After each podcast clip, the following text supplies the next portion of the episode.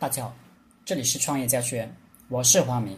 今天和大家聊的话题是：高手要能赢能输，在该赢的时候赢，在该输的时候输，不必处处争强好胜，不必事事得理不饶人。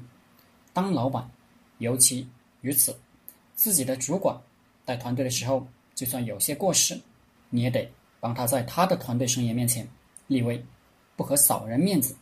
私下里可以善意的指出。他的过失。据说，左宗棠很喜欢下围棋，而且还是各中高手。有一次，左宗棠微服出巡，看见有一茅舍横梁上挂着匾额“天下第一棋手”。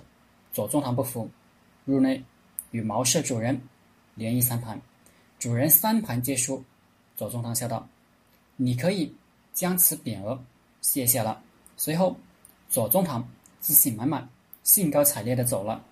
没过多久，左宗棠班师回朝，又路过此处。左宗棠又好奇地找到这间茅舍，赫然人见“天下第一棋手”他的匾额仍未拆下。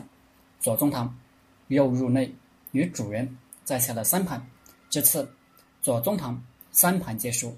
左宗棠大获。诧异，问：“茅舍主人何故？”主人答：“上回您有任务在身，要率兵打仗，我不能挫您的锐气。现今你已得胜归来，我当然全力以赴，当仁不让了。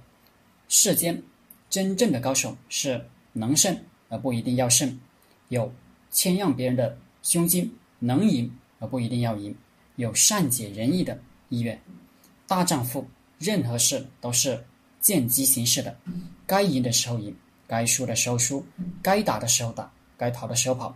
韩信当年钻裤裆，后来当上大将军；刘邦被项羽打败就逃命，后来当皇帝；而项羽一次失败就自杀，是典型的只能赢不能输的人，所以他失败是再正常不过的事情。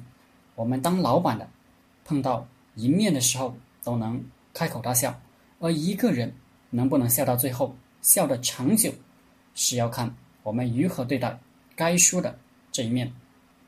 好了，今天的课程就分享到这里，谢谢大家。大家可以加我的 QQ 微信幺零三二八二四三四二，祝大家发财。